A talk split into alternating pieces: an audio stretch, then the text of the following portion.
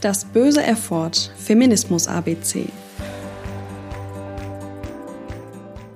Heteronormativität bezeichnet die Weltanschauung, die Heterosexualität als soziale Norm festlegt und ist Teil der binären Geschlechterordnung.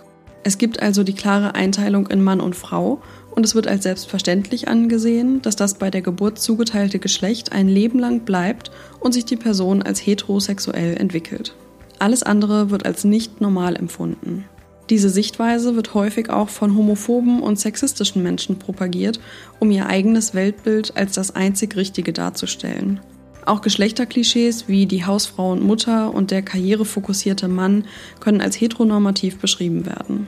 Teil von Feminismus ist es, mit der heteronormativen Denkweise zu brechen und die Einteilung in normale und nicht normale Geschlechter und sexuelle Orientierungen abzuschaffen.